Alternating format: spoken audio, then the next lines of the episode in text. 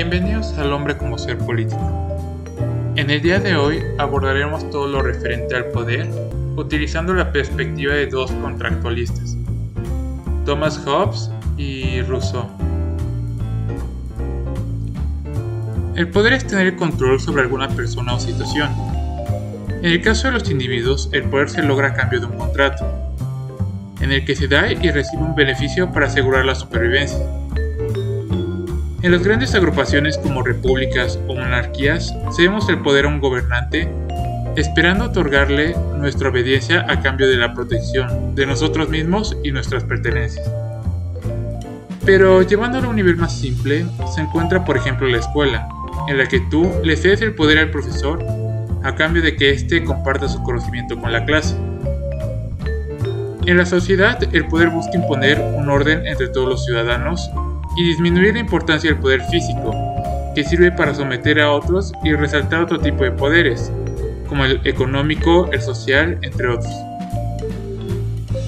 De esta forma la ciudadanía no se lastima entre ellos para conseguir bienes, sino que se hacen otro tipo de tratos, como el de mercancías por dinero, que es una remuneración de otro trato de individuos, que es el trabajo físico a cambio de dinero. Estas ideas las retomo del contrato social de Rousseau, en el que la solución reside en un contrato social basado en la enajenación de todas las voluntades. De esta forma, cada uno recupere finalmente todo lo que se ha cedido a la comunidad, dándose cada individuo a todos.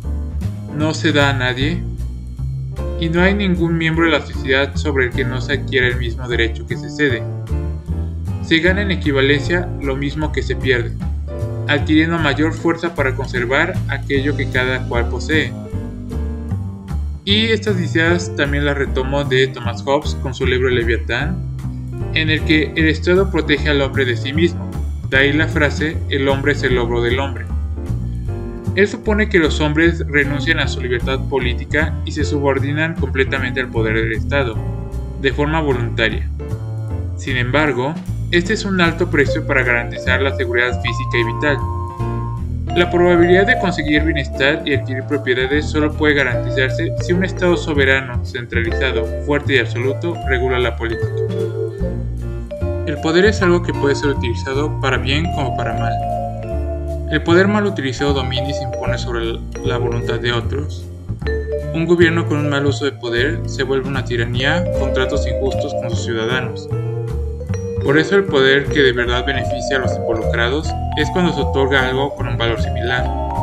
Si los ciudadanos de una república pagan impuestos, lo justo sería recibir una ciudad mejor, y que el bien que otorgamos no termine en el bolsillo de terceros. Eso sería todo por este episodio. Sintonícenos la siguiente sesión para aprender más sobre el hombre como ser político. Nos vemos hasta la próxima.